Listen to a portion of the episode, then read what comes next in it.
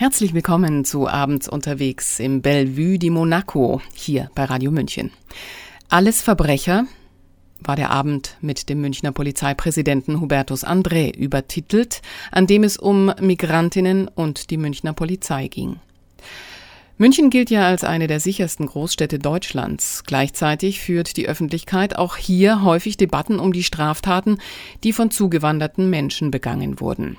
Es entsteht leicht der Eindruck einer generellen Bedrohung durch Einwanderung, der sich aber durch eine differenzierte Betrachtung der Polizeistatistik relativieren lässt.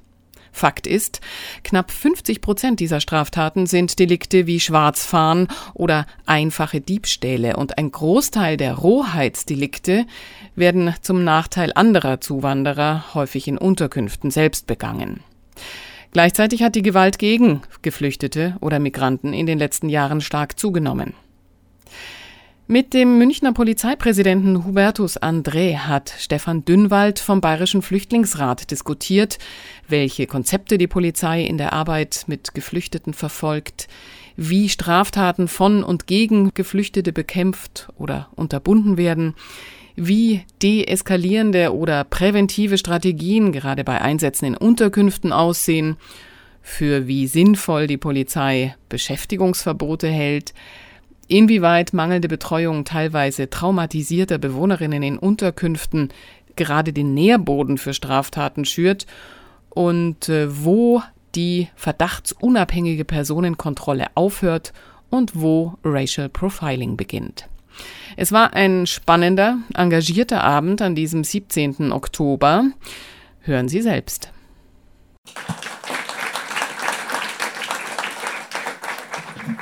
Wenn man den Titel der Veranstaltung so flüchtig liest, dann könnte man einen falschen Eindruck bekommen, wenn es da heißt, alles Verbrecher, die Migranten und die Münchner Polizei. Ähm, also man muss da immer sehr genau hinschauen, damit die Interpunktion auch richtig stimmt, aber ich glaube, wir wissen alle sozusagen, was damit gemeint ist und bin sehr gern gekommen, weil eines meiner großen Themen oder eines meiner großen äh, Leitlinien ist auch immer, dass ich sage, was man in Bayern so ganz kurz sagt, mit dem Reden kommen wir Leute zusammen. Und ich glaube, dass es gerade bei dem Thema Migration, Auswirkungen auf die Sicherheitslage, welche polizeilichen Maßnahmen werden da getroffen, dass man da über Informationen verfügt und nicht über Halbwahrheiten oder Mutmaßungen. Und äh, ich bin da gerne bereit, an diesem Thema mitzuwirken und mitzuarbeiten, dass Sie sozusagen auch aus erster Hand mal diese Informationen erfahren. Ich werde ganz kurz was zum Polizeipräsidium München sagen. Wie schaut die Sicherheitslage aus? Und ich werde dann auch auf einen anderen großen Bereich äh, rübergehen. Das ist dann unser Thema Prävention. Sie haben das wahrscheinlich schon öfters mal gehört oder gelesen. München ist die sicherste Millionenstadt. Das Polizeipräsidium München hat ca. 6400 Beschäftigte, Mitarbeiter und Mitarbeiterinnen, nicht ausschließlich Polizeibeamte und Beamtinnen, sondern da gehören auch Tarifbeschäftigte dazu, die bei uns im Schreibdienst arbeiten, im Labor arbeiten, in den Kfz-Werkstätten. Wir bilden ja auch zum Beispiel Lernige im Kfz-Beruf aus. Damit Sie mal so ein Gefühl kriegen, was in der Stadt passiert, wir arbeiten jeden Tag etwa 1000 Einsätze aus dem Notrufbereich ab. Also es sind nicht Einsätze von irgendwelchen Veranstaltungen, sondern nur, wo Leute die 110 anrufen und dann sozusagen um Unterstützung oder um Hilfe durch die Polizei bitten. 1000 Einsätze dieser Art. Und wir geben, auch das ist glaube ich eine Zahl, die man mal gehört haben sollte, 60 Millionen Euro im Jahr etwa aus nur um den Betrieb des Polizeipräsidiums sozusagen aufrechtzuerhalten. Sind nicht Personalkosten, sondern nur Kosten für Fahrzeuge, weil ab und zu mal auch eins kaputt geht, kaputt gefahren wird. Wir brauchen Papier, wir brauchen PC, wir brauchen Handys und so weiter. All dieses ganze Thema, einschließlich Mieten, die wir zu zahlen haben, sind 60 Millionen, die wir jedes Jahr ausgeben. Das sieht man schon, also Polizei schon auch ein teures Unternehmen und wir betreuen etwa 1,85 Millionen Einwohner in Stadt und Landkreis. Wir sind auch für einen ganz kleinen Bereich für den Landkreis Starnberg zuständig. Das hat einen historischen Grund, ist aber für uns sozusagen wirklich von der Größe her vernachlässigbar. Bei der Bewertung der Kriminalstatistik, das ist schon mal ein ganz wesentlicher Punkt, nehmen wir grundsätzlich die ausländerrechtlichen Verstöße aus. Die blenden wir aus. Warum ist das so? Weil jeder, der zu uns zum Beispiel nach München kommt, nach Deutschland kommt und hier Asyl zum Beispiel beantragt, ist nahezu immer gezwungen oder immer in der Situation, dass er illegal einreist. Und diese Tatsache, die natürlich aktenmäßig zunächst einmal ganz einfach verarbeitet werden muss, hat aber mit der Sicherheitslage nichts zu tun. Das ist kein Faktum, das wir für die Sicherheit hier sozusagen in unserer Stadt berücksichtigen müssen. Und damit ergibt sich dann für uns im Jahr immerhin eine Zahl von 106.401 Straftaten in der polizeilichen Kriminalstatistik. Was auch ganz wichtig ist, und das möchte ich sehr deutlich auch sagen, ist, diese Zahl sind 3000 Straftaten weniger als vor zehn Jahren, obwohl München ja an Einwohnerzahl sehr stark gewachsen ist. Also wir haben eine wachsende Bevölkerung, aber wir haben im Jahr 2018 eine sinkende Zahl von Straftaten. Es gibt einen Wert, der bundesweit herangezogen wird, um die Sicherheitslage zu vergleichen. Das ist die sogenannte Häufigkeitszahl, das sind die Straftaten pro 100.000 Einwohner. Sie können die Stadt München nicht mit einer Stadt mit 100.000 Einwohnern vergleichen oder mit 200.000 Einwohnern, was bei uns etwas mehr ist wie vielleicht das Stadtviertel. Und deshalb rechnet man das auf 100.000 Einwohner runter und das sind bei uns dann 5.867. In anderen Städten wie Berlin, Köln, Frankfurt, Hamburg liegt diese Zahl bei etwa dem Doppelten, manchmal sogar etwas drüber als der doppelte Wert. Also Sie sehen deshalb eben hier die Aussage, München ist die sicherste Millionenstadt. Wir ermitteln und haben ermittelt im Jahr 2018 47.000 Tatverdächtige und davon sind 48,8 Prozent Nichtdeutsche. Also fast 50-50 zwischen deutschen Staatsangehörigen und Nichtdeutschen. Auch da eine ganz deutliche Information. Der ein oder andere, der da auch nicht sozusagen das vielleicht so genau unterscheiden will, der macht Nichtdeutsche ist gleich Migranten. Das stimmt überhaupt nicht.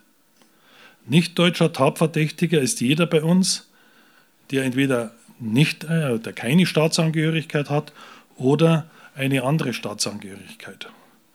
Nicht deutscher Tatverdächtiger ist auch der Besucher aus irgendeinem Land auf der Welt, der zur Wiesen geht und dort eine Straftat begeht. Das ist ein nicht deutscher Tatverdächtiger. Nicht deutscher Tatverdächtiger ist auch derjenige, der bei uns geboren wird, bei uns in die Schule geht, bei uns sozusagen sozialisiert wird, aber die Staatsangehörigkeit seiner Eltern hat und die halt eine andere ist als Deutsch. Der ist nicht deutscher Tatverdächtiger.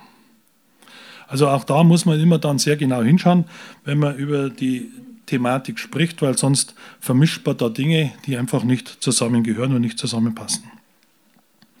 Der Anteil der nicht-deutschen Tatverdächtigen liegt allerdings bei der Wohnbevölkerung bei 23,8 Prozent.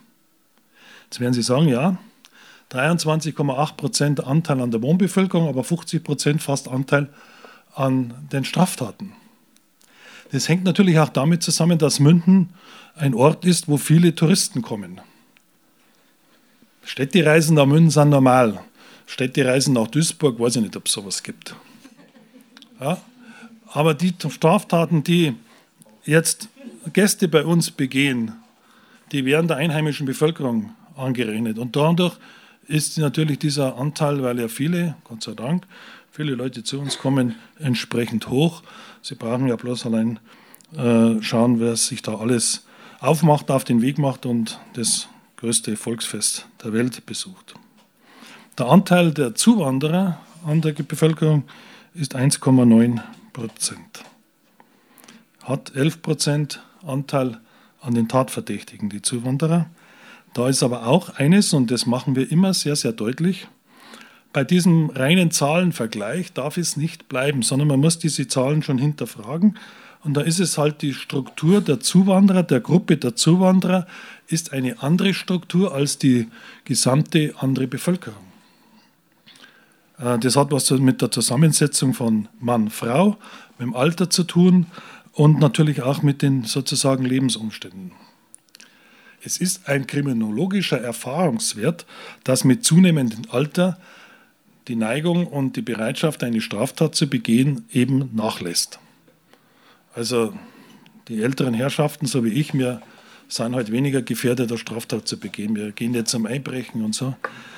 Ähm, heißt nicht, dass nicht auch ältere Herrschaften Straftaten begehen. Aber sozusagen das Potenzial und die Anzahl der jeweiligen Altersgruppe ist da deutlich Unterschied. Wo sind jetzt ähm, hier die Migranten insbesondere im Deliktsbereich vertreten? Das ist zum einen im Bereich der Rohheitsdelikte, der Rauschgiftdelikte. Wobei bei den Rohheitsdelikten ist auch festzustellen, dass 44 Prozent der Opfer bei Rohheitsdelikten, also das sind Körperverletzungsdelikte und ähnliche Dinge, wieder Migranten sind, also wieder Zuwanderer sind. Doch ein relativ hoher Anteil, dass es hier ist, zu Konflikten untereinander kommt. Diese Situation spiegelt sich dann auch noch in einer anderen Zahl wieder. Circa 21 Prozent der Delikte sind Schwarzfahren und einfache Diebstähle. Zum Thema Sexualstraftaten ist zu sagen, da muss man jetzt auch aufpassen, wenn man Straftaten aus diesem Deliktsbereich mit Zahlen aus den Vorvorjahren vergleicht. Diese Basis hat sich dramatisch geändert, weil die Sexualstraftaten sich verändert haben. Wenn vor drei oder vier Jahren ein Mann einer Frau an die Brust gefasst hat, dann war das eine Beleidigung auf sexueller Basis. Heute ist es ein Sexualdelikt. Also wenn man dann diese Delikte einfach so vergleicht und sagt, ja, da hat sich die Zahl so und so entwickelt, dann ist es natürlich sozusagen falsch, weil die Basis eine andere ist. Und deshalb sind auch in der Kriminalstatistik 2018 und 2017 mehr Sexualdelikte eben erfasst worden, als es früher der Fall war, weil das eben dann als Beleidigungen erfasst wurden. Wichtig ist aber auch, glaube ich, dass die Masse der Straftaten, die von Migranten begangen werden, nicht Delikte sind, die sozusagen was ganz was Neues darstellen, sondern es sind Delikte, die auch in ihrem Heimatland, egal wo sie herkommen, nicht akzeptiert und strafbar sind. Ob die dann verfolgt werden, ist noch ganz was anderes, aber zumindest ist es nicht erlaubt. Es ist halt nicht erlaubt, am Nachbarn irgendetwas wegzunehmen oder einen Nachbarn zu schlagen oder ähnliches. Also es ist nichts etwas, wo man sozusagen sagt, ja, neues Umfeld war uns nicht bekannt oder war mir nicht bekannt. Was mir aber auch ganz wichtig ist, dass die Kriminalstatistik alleine für die Sicherheitslage jetzt nicht ein hundertprozentiges Aussagekraft hat, sondern man muss die Zahlen, die in der Kriminalstatistik drinstehen, muss man auch lesen und verstehen können. Man muss wissen, was sich dahinter verbirgt. Macht es einmal an einem Beispiel deutlich. Sie finden in der Kriminalstatistik Betäubungsmitteldelikte. Wir bezeichnen die Betäubungsmittelkriminalität als sogenanntes Kontrolldelikt. Wenn ich jetzt hergehen würde und anordnen würde, all meine Rauschgiftfahnder werden für das nächste Jahr ans Büro gebunden und gehen nicht mehr auf die Straße. Wissen Sie, was dann passiert? Die Zahl der Rauschgiftdelikte in München sinkt. Und bei der nächsten Pressekonferenz kann ich sagen, super gemacht, wir haben jetzt deutlich weniger Rauschgiftdelikte. Haben wir natürlich nicht. Und da sehen Sie eben, dass man die Zahlen, die sich in der Kriminalstatistik eben verbergen, dass man im Grunde genommen auch wissen muss, wie die zustande kommen, damit man sie entsprechend richtig auswerten kann und bewerten kann. Was, glaube ich, ja dann auch in der Fragerunde noch Thema ist und auf das ich kurz jetzt nur eingehen möchte, es ist immer wieder gerade im Rauschgiftbereich das Racial Profiling ein Thema. Wir legen ganz, ganz, ganz großen Wert darauf, dass wir zielgerichtet kontrollieren. Und zwar intern bezeichnen wir sowas als Lagebild. Wir werten unsere Erkenntnisse aus. Wir werten aus, was uns zum Beispiel Anwohner, was uns Bewohner berichten. Wir werten unsere Ermittlungsergebnisse aus und erstellen zu den jeweiligen Delikten ein entsprechendes Lagebild. Und dieses Lagebild oder diese Lagebilder sind dann der entscheidende Aspekt, wie also hier entsprechend kontrolliert wird, welche Zielgruppe da vor allem gefragt ist und wie es also hier dann mit der Kontrolle und wo die Kontrollen dann stattfinden. Großes Beispiel oder großes Thema war ja in der Vergangenheit auch immer der Bahnhof. Da ist es halt mal so, dass wir Erkenntnisse haben, dass da schon zum Beispiel Schwarzafrikaner am Rauschgifthandel überproportional beteiligt sind. Das ist ein Faktum. Und deshalb konzentrieren wir uns natürlich dann auch, wenn wir dort entsprechende Kontrollen machen, auf diese Personengruppe. Es macht ja dann keinen Sinn, wenn ich diese Erkenntnisse habe, dass ich dann jemand kontrolliert, der jetzt zum Beispiel Lederhosen anhat und einen Zeppelhut auf. Also insofern muss man das eben anhand der äh, Lagebilder machen und nur so kann ich dann ein Kriminalitätsphänomen entsprechend auch bekämpfen. Der Anteil der Zuwanderer übrigens an den Betäubungsmitteldelikten ist 14,6 Prozent. Also durchaus eine relativ wichtige Zahl. Vielleicht noch aus aktuellem Anlass zum Thema politisch motivierte Kriminalität rechts. Das Polizeipräsidium München hat ein eigenes Kommissariat, das sich ausschließlich mit dem Thema rechts beschäftigt. Dort werden alle Straftaten bearbeitet, die eben in diesem Bereich anfallen. Und wir haben in diesem Bereich insgesamt im Jahr 2018 469 Straftaten erfasst. Davon sind 33 Gewaltdelikte. Drei dieser Gewaltdelikte wurden zum Nachteil von Zuwanderern ausgeübt oder verübt. Ich sage das aber auch da in aller Deutlichkeit. Die Kriminalstatistik beinhaltet in bestimmten Deliktsbereichen nur die Delikte, die wir sozusagen erfahren. Und dann gibt es Delikte, die haben ein kleines Dunkelfeld und dann gibt es Delikte, die haben ein großes Dunkelfeld. Sie haben ein relativ kleines oder praktisch gar kein Dunkelfeld im Bereich zum Beispiel vom Wohnungseinbruch, im Bereich vom Pkw-Aufbruch. Warum? Weil die Leute quasi letztendlich auch über ihre Versicherungen gezwungen sind, diese Dinge bei der Polizei anzuzeigen, weil sie sonst eben ihre Versicherungsleistungen nicht bekommen. Und dann gibt es Delikte, da gibt es ein relativ großes Dunkelfeld. Körperverletzungsdelikte. Wenn sich zwei schlagen und keiner die Polizei anruft und wir das nicht sozusagen unmittelbar wahrnehmen, dann erfassen wir das nicht. Dann ist dieser Fall bei uns sozusagen hier nicht registriert. Zu diesen 469 Straftaten rechts sind 239 sogenannte Propagandadelikte. Auch hier nochmal eine Aussage deutlich dazu. Diese Delikte werden nicht nur von Einwohnern hier in München begangen, sondern es sind auch teilweise Leute, wir erst vor kurzem haben wir ja Fußballmannschaft hier in München gehabt, die auch in Teilbereichen zumindest mit entsprechend Hitlergruß zum Beispiel aufgetreten sind. Sie hat schon gesagt, diese Thematik der Opfer in dem Bereich der Zuwanderer erkennen Sie auch daran, dass wir im Jahr 2018 3430 Einsätze in Asylbewerberunterkünften fahren mussten. Das sind also Einsätze, wo wir verständigt worden sind, dass es da Probleme gibt, Ärger gibt, tätliche Auseinandersetzungen. Anlass sind Streit, Körperverletzungsdelikte, manchmal wirklich völlig harmlose Sachen, Streit über das Fernsehprogramm, Streit, ob die Milch jetzt vergessen wurde und übergekocht wurde und lauter so relativ harmlose Sachen. Es gibt aber dann natürlich wieder Fälle, wo es schon massive Auseinandersetzungen gibt. Die Folge, die sich daraus ergibt, ist, dass die umliegende Bevölkerung natürlich mitbekommt, dass jetzt die Polizei schon wieder da ist. Und dass diese Situation dann natürlich sich auch auf das Sicherheitsgefühl der Leute auswirkt, der Anwohner auswirkt. Und je nachdem, wie uns der Sachverhalt berichtet wird, so stark oder so groß treten wir sozusagen dann auch hier entsprechend auf, um möglichst schnell wieder sozusagen für Ruhe und Ordnung zu sorgen. Ein sehr sicherlich sehr kritischer Punkt ist das große Thema Abschiebungen, an dem wir natürlich auch beteiligt sind. Eines der wieder häufig gehörten Aussagen hier ihr schiebt die Verkehrten ab.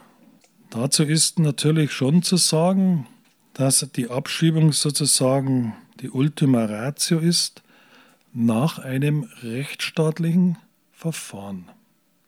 Ein Gericht hat diese Entscheidung getroffen. Und dann ist es im Rechtsstaat einfach notwendig und ein Teil unseres Rechtsstaats, dass gerichtliche Entscheidungen beachtet werden und dass man gerichtliche Entscheidungen auch umsetzt und dass die vollzogen werden. Das verlangt im Grunde genommen sonst jeder in seinem privaten Bereich. Wenn der Nachbar ein Schwarzbar an die Grenze hinstellt und sie klagen dagegen und die, das Gericht sagt, das ist ein Schwarzbar, der muss weg, dann kann der Nachbar nicht sagen, aber das schaut doch gut aus. Den lasse ich jetzt stehen, sondern dann verlangen sie zu Recht, dass das entsprechend eben auch beseitigt wird. Und wenn heute eine Frau, eine Mutter eine schwere Straftat begeht und eine Haft antreten muss, dass das Gericht entschieden hat, sie muss in die JVA, dann muss die Mutter entsprechend auch in die JVA. Mit aller Härte, mit aller Brutalität, die damit natürlich verbunden ist. Vollkommen klar, was das zum Beispiel für die Kinder oder für die Familie bedeutet. Aber alles andere wäre im Grunde genommen ein völliges Aufweichen unseres Rechtsstaats. Sage das auch sehr deutlich, weil das immer wieder mal vorkommt. Aus welchen Gründen auch immer gibt es dann, wenn wir heute Abschiebungen durchführen, teilweise Personen, Menschen, die dann aus meiner Sicht ganz bewusst versuchen, mit irgendwelchen Aktionen diese Abschiebungen zu verhindern, indem sie zum Beispiel unsere Dienstfahrzeuge beschädigen, indem sie zum Beispiel während der Fahrt dann einkoten oder urinieren, um ja sozusagen den Transport zum Flughafen zum Beispiel zu unterbinden und abzubrechen. Das muss man auch mal sehen, was das für die Kolleginnen und Kollegen bedeutet, die diesen Transport eben durchführen müssen. Das ist ihre Aufgabe und das müssen sie dann auch entsprechend durchführen. Ich glaube auch, das ist etwas, was man mal sagen muss. Sie hören Radio München mit unserer Sendung Abends unterwegs im Bellevue di Monaco. Zu Gast der Münchner Polizeipräsident Hubertus André im Gespräch mit Stefan Dünnwald vom Bayerischen Flüchtlingsrat. Der nächste größere Punkt ist das Thema, wir beschäftigen uns aber nicht nur mit der Sicherheitslage, mit den, den entsprechenden Rahmenbedingungen und in den entsprechenden Situationen, als sozusagen im repressiven Bereich, sondern wir beschäftigen uns auch sehr intensiv mit der Prävention, mit Maßnahmen zur Förderung der Integration. Das ist die zweite Säule unserer Arbeit. Wir wissen natürlich, dass für viele Migranten, die zu uns gekommen sind und bei uns da sind, die Erfahrung mit der Polizei in ihren Heimatländern eine ganz andere ist wie bei uns hier. Sie haben die als brutal erlebt, sie haben die als korrupt erlebt und so weiter und sie haben natürlich noch nie im Grunde genommen die Chance gehabt, vielleicht ein rechtsstaatliches Verfahren zu bekommen. Und genau diesen Aspekt sozusagen versuchen wir entsprechend hier aufzugreifen, Vertrauen zur Polizei aufzubauen und Berührungsängste abzubauen. Wir waren heuer zum Beispiel auf einer Jugendpräventionsfahrt in eine Einrichtung in der Nähe vom Chiemsee. Das ist übrigens die 14., die wir durchgeführt haben, bei der Kinder und Jugendliche aus schwierigen Familienverhältnissen und natürlich auch Migrantenkinder an dieser Fahrt teilnehmen dürfen, die dann entsprechend mit den Kolleginnen und Kollegen mehrere Tage verbringen, um einfach hier Selbstwertgefühl, Selbstwahrnehmung aufzugreifen und dann auch entsprechende Übungen oder entsprechende Spiele zu machen. Wir finanzieren zum Beispiel einen Schwimmkurs für Flüchtlinge, weil wir halt auch immer wieder merken, dass gerade bei Flüchtlingen das Thema Schwimmen wenig ausgeprägt ist, was leider auch bei unseren einheimischen Kindern sozusagen wenig ausgeprägt ist oder immer weniger ausgeprägt ist. Auch ganz interessant, dass eine nicht unerhebliche Anzahl von Kindern in der vierten Klasse nicht Fahrrad fahren können, wenn es zum Radlführerschein geht.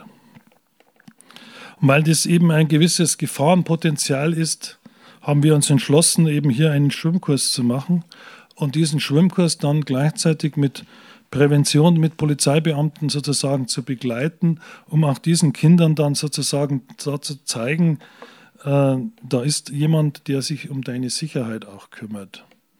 Und ich weiß nicht, wer von Ihnen damals in der vierten Klasse den Fahrradführerschein gemacht hat. Vielleicht kann er sich noch erinnern an den oder die Kollegin, die diesen Fahrradführerschein mit ihm damals gemacht hat. Und genau dieses Thema sozusagen wollen wir auch da hier anwenden.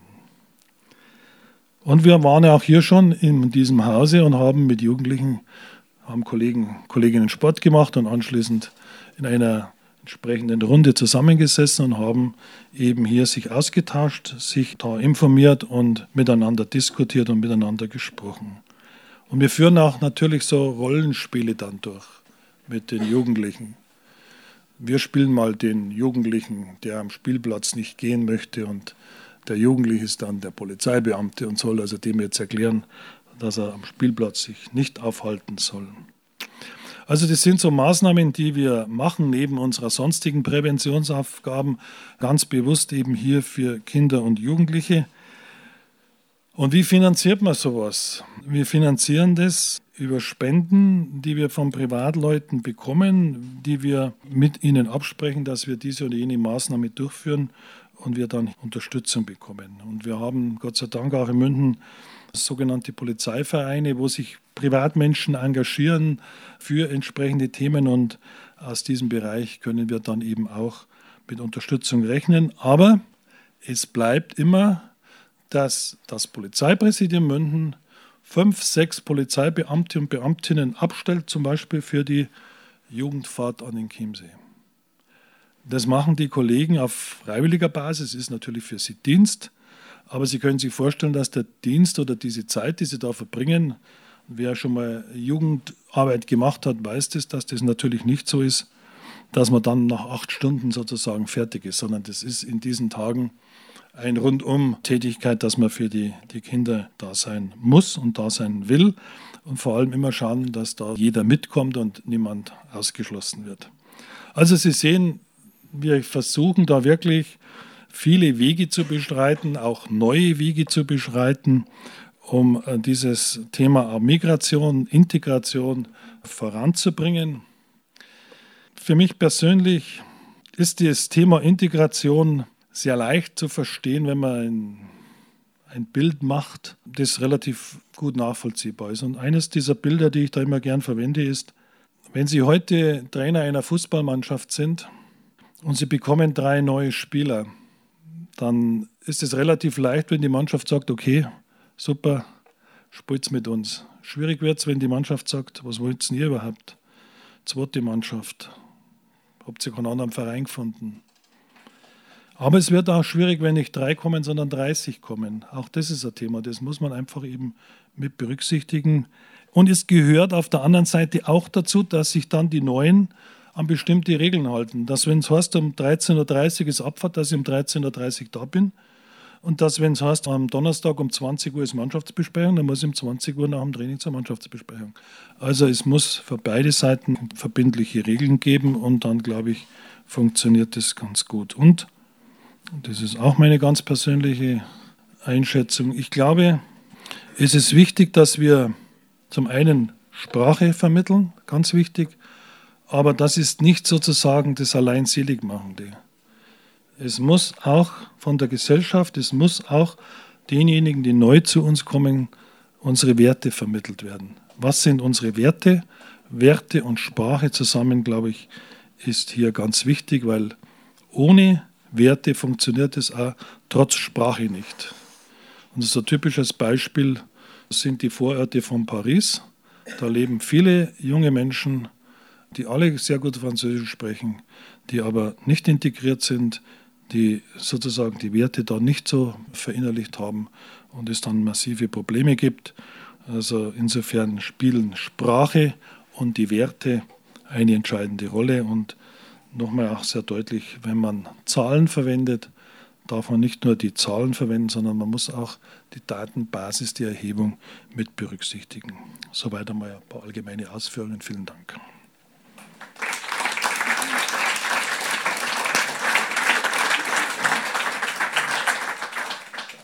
Abends unterwegs im Bellevue di Monaco. Sie hören den Münchner Polizeipräsidenten Hubertus André im Gespräch mit Stefan Dünnwald vom Bayerischen Flüchtlingsrat. Vielen Dank für den Vortrag. Ich glaube, es sind schon eine ganze Reihe auch nicht unkritischer Punkte angesprochen worden. Also ein Punkt, wo ich fand, irgendwie den sollte ich ansprechen, ist halt, dass Integrationsmaßnahmen in der Hauptsache aus Spenden finanziert werden müssen finde ich schwierig tatsächlich. Ich denke, wir haben demnächst ein Gespräch mit äh, dem Innenstaatssekretär Eck, da werde ich das mal ansprechen, dass man Polizeiintegrationsmaßnahmen vielleicht eben tatsächlich auch aus staatlichen Mitteln bezahlen kann. Da gibt es ganz viele Gelder, wie ich gehört habe. Aber Sie haben es angesprochen, eines der Themen waren die Unterkünfte. Und das ist so ein Punkt, der, glaube ich, ganz vielen hier am Herzen liegt. Es gab jetzt wieder heute einen großen Polizeieinsatz mit mehr als 100 Leuten in Nürnberg, also 100 Polizisten, 30 Polizeieinsatzwagen für eine Durchsuchung einer großen Unterkunft mit 200 Personen. Das ist eine Praxis, die ganz massiv zugenommen hat, wie ich finde, dass bei Polizeieinsätzen ganz schnell die Hundertschaft gerufen wird. Also in Niederbayern, in Stephansposching, einer großen Anker-Außenstelle, gab es einen solchen Einsatz, der hat dann gleich mit 200 Polizisten begonnen. Nach Auskunft des Regierungspräsidiums wollte man da halt gleich richtig zupacken. Ja. Das sind so Tendenzen, wo ich mir denke, das ist ein bisschen bedrohlich. Das ist sicher kein Beitrag zur Deeskalation. Das ist sicher eine Situation, die ja eben bei der Nachbarschaft wie auch bei den Flüchtlingen eben nicht für Vertrauen sorgt, sondern eher für Sorge und, und so weiter. Das machen Sie wahrscheinlich nicht ganz aus eigenen Stücken. Ich weiß es nicht, wer ansagt, welche Unterkunft in welcher Form durchsucht werden soll oder äh, besucht werden soll. Da hätte ich tatsächlich gerne ein bisschen Informationen dazu, wie das läuft, wer entscheidet, ob jetzt eine Streife in die Unterkunft geht oder zehn Leute eine Maßnahme durchführen oder ob das gleich mit robusteren Mitteln passiert. Also ich bitte um Verständnis, ich kann und will auch weder zu Nürnberg oder zu sonst irgendjemandem was sagen, weil ich die Einzelheiten nicht kenne. Und ich kann und sage gern was zum Polizeipräsident München und wie wir das handhaben. Ich knüpfe an dem an, was ich gesagt habe. Unsere polizeilichen Maßnahmen orientieren sich immer, gerade bei solchen Sachen, immer an einem sogenannten Lagebild. Was ist passiert? Was haben wir für Erkenntnisse? Wie ist die Situation? Und anhand dieses Lagebildes werden dann die Kräfte sozusagen disponiert und die Kräfte eingeteilt.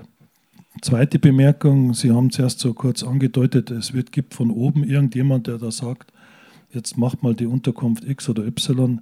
Ich glaube, Sie haben, es ist eine völlig falsche Vorstellung, dass das Ministerium oder der Innenminister oder wen auch immer Sie glauben, da personifizieren zu können, dass der sagt, also André, jetzt mach mal bitte die Unterkunft X und mach das oder jenes.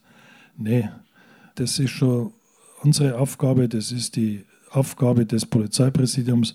Da brauchen wir keine entsprechende und kriegen auch keine entsprechende Weisung oder ähnliches, sondern es ist unsere Aufgabe, die entsprechende Lage zu erheben, die Erkenntnisse zu erheben, erheben und darauf dann zu reagieren. Und ich habe mir auch in Vorbereitung jetzt einmal ganz bewusst die Anzahl der eingesetzten Kräfte von verschiedenen Durchsuchungsmaßnahmen oder Betretungs- oder Kontrollmaßnahmen angeschaut. Die größte Zahl, die ich jetzt da drin finde, sind 56. Es gibt 8, es gibt 20, es gibt 16, es gibt 17, 17 und so weiter. Also das ist schon das deutliche Zeichen, dass wir immer schauen, was ist sozusagen die Situation, mit welchem Klientel haben wir es zu tun. Es gibt halt auch Leute, die da drin mit Rauschgifthandel und ähnliches auftreten und daran orientieren wir unseren Kräfteansatz und daran orientieren wir auch sozusagen dann die Unterkünfte, die wir entsprechend betreten und im Zusammenhang mit dem Hausrechtsinhaber dann letztendlich kontrollieren. Dann, also korrigieren Sie mich, wenn ich da falsch liege. Ja, es sind ja mit dem Integrationsgesetz, ich glaube 2017 wurden Flüchtlingsunterkünfte als sogenannte gefährliche Orte klassifiziert im Polizeiaufgabengesetz. Und entsprechend kann man da anlasslose Begehungen durchführen. Und diese Begehungen haben ja auch stattgefunden. Häufig, wenn ich das aus diversen Landtagsanfragen richtig, richtig sehe, häufig mit dem Ergebnis, dass zwei Fremdschläfer gefunden worden sind oder eben kleinere Mengen Haschisch bei irgendwelchen Leuten. wo ich mich frage, ich bin jetzt auch kein Polizist, ich darf mir natürlich auch eine andere Haltung gönnen, wo ich mich dann frage, wo ist da die Verhältnismäßigkeit? Nach den Infos, was ich immer so mitkriege, ab und zu gibt es natürlich auch Kriminalität und gibt es auch Straftaten ernsterer Art und so weiter. Aber würden Sie sagen, Flüchtlingsunterkünfte sind per se gefährliche Orte, die ein besonderes Maß an äh, Kontrolle erfordern? Oder war das eine politische Maßnahme, die Ihrerseits vielleicht nicht ganz nötig erscheint? Also wir dürfen nach dem Polizeiaufgabengesetz die Identität der Personen in einer Unterkunft entsprechend feststellen.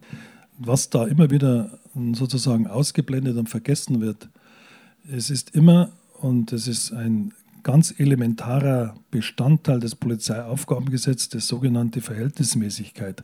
Das ist eine Grundvoraussetzung, die, wenn nicht beachtet wird, die Maßnahme rechtswidrig wird. Das heißt, es muss immer der Grundsatz der Verhältnismäßigkeit mitgeprüft werden, das muss entsprechend mit berücksichtigt werden. Wird dieser Grundsatz verletzt, wird die Maßnahme rechtswidrig. Insofern ist es natürlich dann die Aufgabe der Kollegen zu prüfen, sind die Voraussetzungen vorhanden, ist diese Maßnahme verhältnismäßig und dann wird die Maßnahme dann entsprechend durchgeführt. Und wir haben größtes Interesse daran, so möglichst wenig Polizeibeamte einzusetzen, wie es nur irgendwie möglich ist. Ich habe über nahezu fast 600.000 Mehrarbeitsstunden bei meinen Kolleginnen und Kollegen stehen. Also insofern sind wir gut beraten, da wirklich das einzusetzen, was unbedingt notwendig ist, was anhand der Erkenntnisse notwendig ist und dann wird der Einsatz entsprechend geplant. Weshalb ich so drauf beharre. Wir haben nach dem einen oder anderen besagten Einsatz, gab es jetzt im Juni einen Einsatz im Westen von München. Ist ein bisschen schwierig auszudrücken. Es laufen da Ermittlungen, auch Ermittlungen der Staatsanwaltschaft, auch äh, gegen beteiligte Polizisten. Und deshalb weiß ich nicht so richtig, was ich da sagen soll und nicht sagen soll. Es gibt jedenfalls eine große Diskrepanz zwischen dem, was die Polizei sagt und dem, was ein Augenzeuge, ein älterer Mann, der dort in der Früh Deutschunterricht geben wollte, getätigt hat. Dieser Mann wurde dann von der Polizeiinspektion nochmal eingestellt, um seine Aussage aufzunehmen. Da wurde dann gesagt, dass eine Frau, die bei der Gelegenheit verletzt worden ist, dass die in einem Gerangel quasi verletzt worden ist und der ältere Mann sagt irgendwie sehr deutlich, äh, nein, das ist quasi auf äh, die klare Aktion eines Polizisten zurückzuführen. Im Protokoll wurde wieder geschrieben Gerangel oder sowas und der Mann hat dann letztendlich sich geweigert, dieses Protokoll zu unterzeichnen. Das fand ich eine sehr schwierige Kiste, fand ich eine sehr schwierige Darstellung. Ich fand von vornherein, ist auch schön, dass der Herr von der Pressestelle da ist, ich fand von vornherein die Darstellung der Polizei, die sehr schnell da war und vom Münchner Merkur übernommen wurde, von der Süddeutschen, da konnten wir, die wir von den Ehrenamtlichen informiert sind, worden sind, konnten wir dann halt irgendwie noch sagen, hey, es gibt auf jeden Fall mal eine andere Darstellung als das, was die Polizei da sagt. Da konnten wir noch reinkommen. Insgesamt fand ich das sehr schwierig und würde zumindest mal sagen, das ist das, was ich als Ihr Interesse auch ernst nehme, nämlich von der Polizei her ein Vertrauensverhältnis zur Bevölkerung und auch gerade zu Flüchtlingen aufzubauen. Das hat dieser Sache keinen Dienst erwiesen. Also da ist es ja so, wie Sie richtig sagen, es äh, finden Ermittlungen statt und da ist es aber, glaube ich, auch ganz wichtig, dass die Ermittlungen nicht von dem Polizeipräsidium München geführt werden. Die Ermittlungen, was die Kollegen betrifft, werden vom Landeskriminalamt als neutrale Dienststelle geführt. Das heißt, wie Sie jetzt berichten, der Zeuge wird dann nicht vom Polizeipräsidium München vernommen, sondern der Zeuge wird äh, vom Landeskriminalamt vernommen. Der Zeuge kann auch richterlich vernommen werden. Die Maßnahmen oder diese Vorgehensweise entscheidet die Staatsanwaltschaft als Herrin des sogenannten Ermittlungsverfahrens. Also es ist ja genau der Punkt, dass wir eben nicht in diesen solchen Sachverhalten unsere eigenen Ermittlungen führen, sondern dass eben hier eine neutrale Dienststelle des Landeskriminalamts, die mit dem Sachverhalt überhaupt nichts zu tun hat, in Abstimmung und in Zusammenarbeit mit der federführenden Staatsanwaltschaft den Sachverhalt entsprechend ermitteln wird. Und das muss man auch abwarten, was da rauskommt. Sollte ein Polizeibeamter hier eine Straftat verübt haben, dann wird der Polizeibeamte zur Rechenschaft gezogen. Das ist ein ganz normaler Vorgang. Vielleicht kommt das auch nachher noch zur Sprache. Ich habe auch schon eine Frau hier aus dem Landkreis gesehen, die das möglicherweise noch mal thematisiert. Und ich möchte auch nicht auf diesem einen Fall rumreiten. Ja, ich glaube, das ist schwierig und da werden wir auch nicht zueinander kommen und das ist tatsächlich eben auch noch Gegenstand eines laufenden Verfahrens. Aber ganz generell, der Münchner Landrat Christoph Göbel hat vor zwei Jahren äh, zweimal in der Süddeutschen gesagt, dass er die Arbeitsverbote und Beschäftigungsverbote, Ausbildungsverbote etc. und auch teilweise Taschengeldkürzungen und so weiter für eine negative Maßnahme hält. Eine Maßnahme, die von oben verordnet wird und die den Landkreisen bzw. den Leuten vor Ort die Probleme schafft, weil die Flüchtlinge einfach rumsitzen, weil sie nichts zu tun haben, weil sie auch kein Geld haben und möglicherweise das auch die Quelle ist für Schwarzfahren oder für Ladendiebstähle, die Sie ja eben schon genannt haben. Ja, diese Ausgrenzung, die Flüchtlinge durch eine solche Behandlung erfahren, wo sie dann keine Mittel haben, um hier ordentlich äh, leben zu können, dass die einfach einen Haufen Probleme macht. Wie würden Sie das sehen?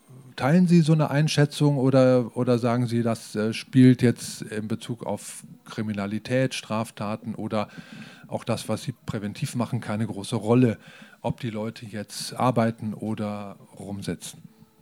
Grundsätzlich ist es natürlich schon so, und das hat jetzt mit Flüchtlingen nichts zu tun und Migranten nichts zu tun, dass das Thema eigener Lebensunterhalt für das Selbstwertgefühl eines Menschen ganz entscheidend ist. Das ist aber jetzt in erster Linie ein ganz anderes politisches Thema, äh, nicht ein polizeiliches Thema. Die Polizei ist Exekutive und die Polizei hat die Aufgabe, die entsprechenden Gesetze zu vollziehen. Das ist unsere Aufgabe. Und äh, wenn wir hier der Meinung sind und wenn die Mehrheit der Bevölkerung der Meinung ist, es muss ein anderes Gesetz gemacht werden, dann muss man dieses Gesetz entsprechend ändern. Nach dem, was ich aus anderen Bereichen weiß, gibt es zum Beispiel genügend anerkannte Flüchtlinge, die auch noch nicht in Arbeit sind. Also insofern muss man, glaube ich, zunächst einmal auch sich darum kümmern, dass möglichst diejenigen, die ein Bleiberecht haben, da Bleiberecht haben, in Arbeit kommen, aber ganz neutral und unabhängig jetzt von dem Thema Migration. Arbeit ist für die Menschen natürlich eine Frage des Selbstwertgefühls. Und auch das ist ein Thema, wer rumsitzt und sich langweilt, der kommt auch auf dumme Gedanken. Punkt. Das ist so.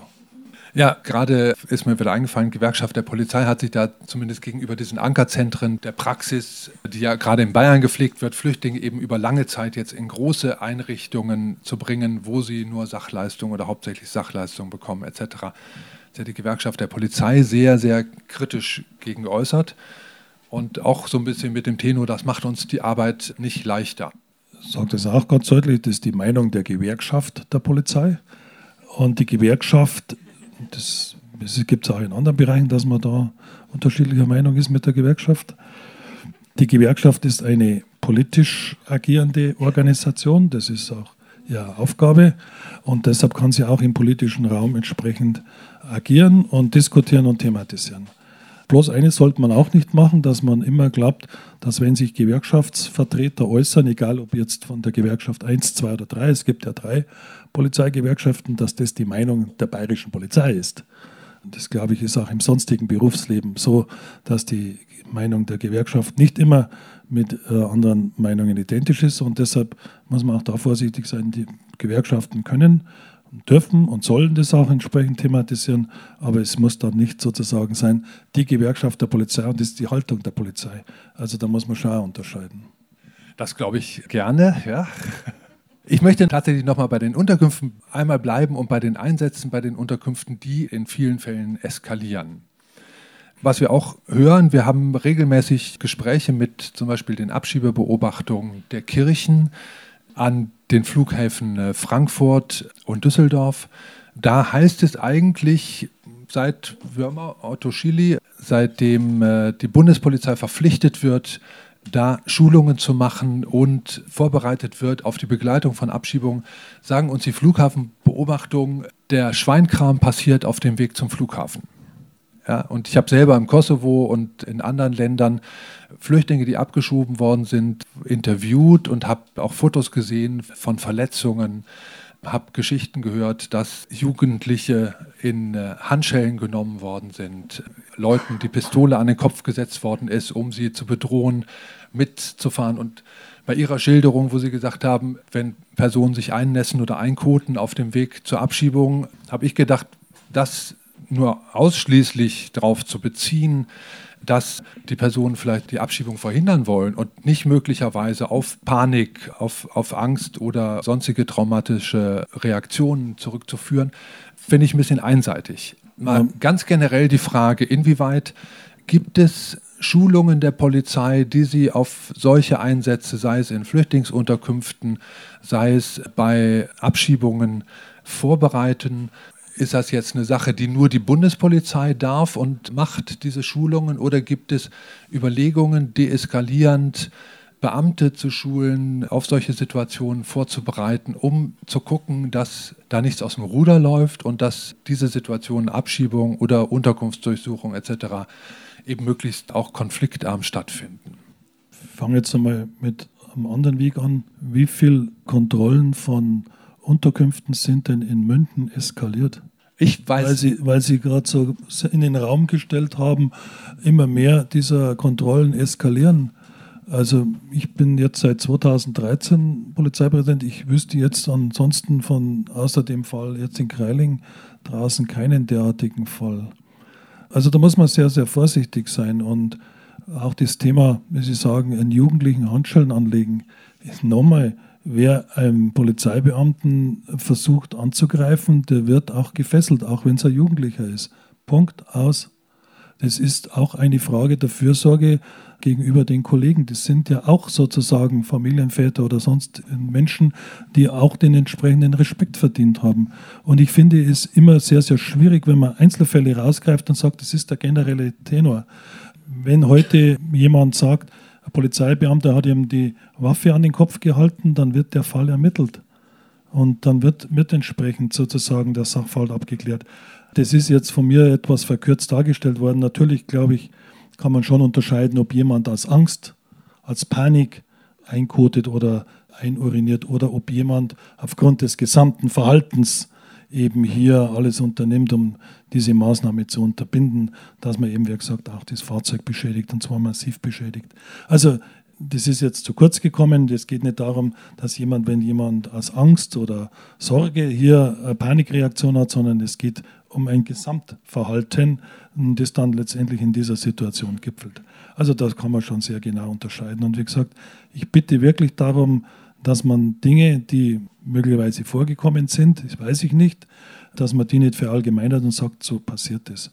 Und was die Kommunikation angeht, die Kommunikation ist ein ganz, ganz großer Baustein in unserer gesamten Ausbildung.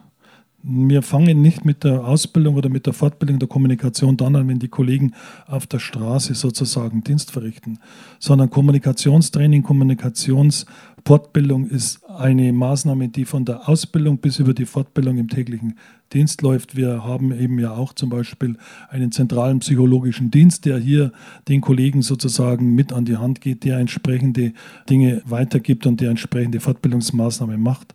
Der zentrale psychologische Dienst ist hier beim Polizeipräsidium München angesiedelt und angebunden, unmittelbar beim Polizeipräsidenten übrigens. Und das, was hier, also wie sozusagen die Kollegen von der Pike auf lernen, können sie dann auch entsprechend umsetzen. Also wichtig ist natürlich, dass wir hier entsprechend kommunizieren und wir versuchen natürlich diese Basis auch dadurch zu verbessern, dass es einen nicht unerheblichen Teil von Kolleginnen und Kollegen gibt, die zum Beispiel selbst Migrationshintergrund haben, die dann auch bei uns eingesetzt werden. Der braucht übrigens im Einzelfall, ich sage ganz bewusst im Einzelfall, ich habe schon mal so eine Äußerung gemacht und dann hatte ich plötzlich, ich weiß nicht, wie viele Bewerbungen aus dem Staat auf dem Tisch liegen.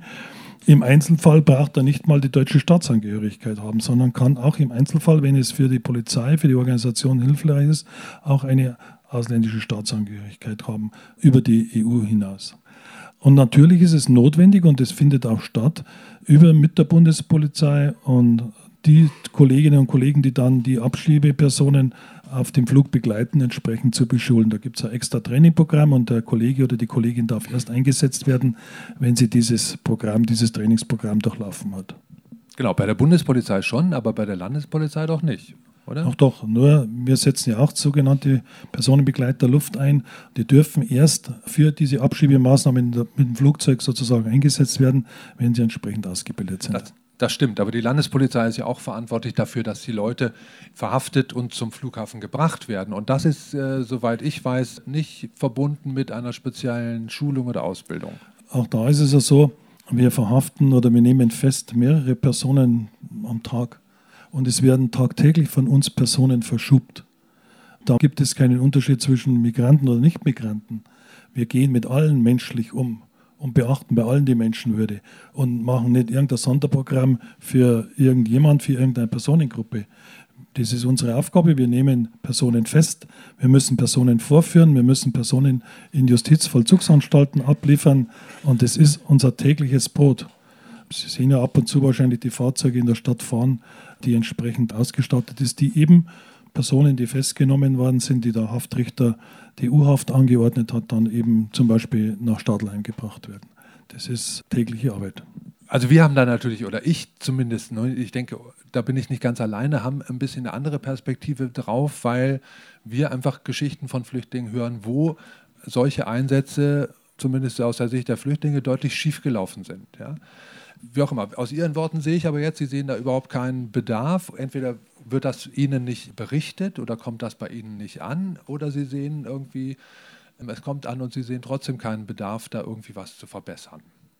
Äh, welchen Bereich meinen Sie denn jetzt? Jetzt im Bereich zum Beispiel Abschiebung, im Bereich Durchsuchung von Unterkünften, sagen Sie, da ist in München nicht wirklich was passiert und da kann ich jetzt auch nichts sagen. Bayerischer Flüchtlingsrat, wir kriegen halt einfach viele Beispiele aus, aus vielen Unterkünften mit und ich habe tatsächlich auch keins für München, aber... Das ist schon mal nicht schlecht.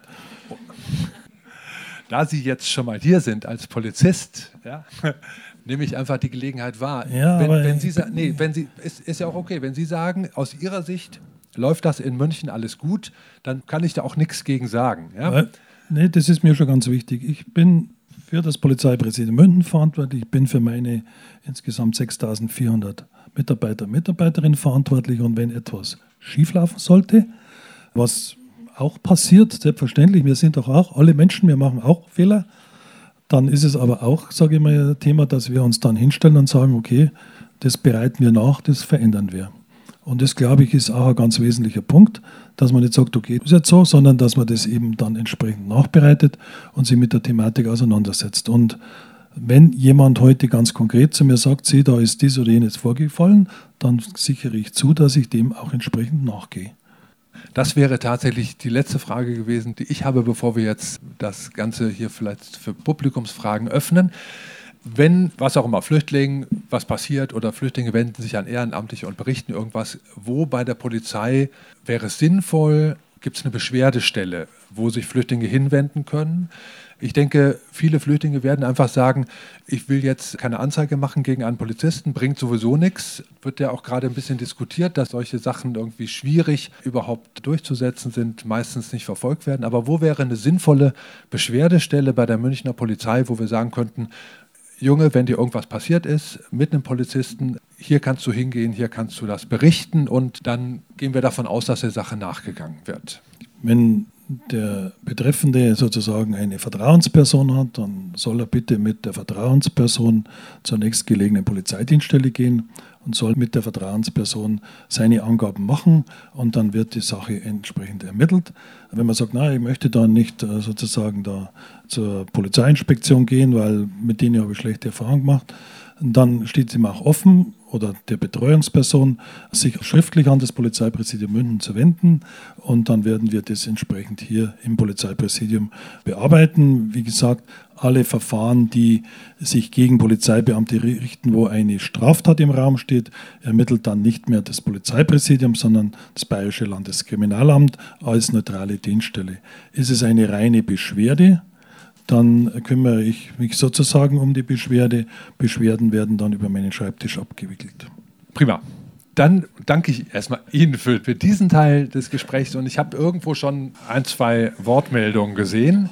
Ich arbeite in einer großen Flüchtlingsunterkunft in München und habe daher viel mit dem Thema zu tun. Aber ich hätte als erstes mal zwei Fragen zu den Statistiken.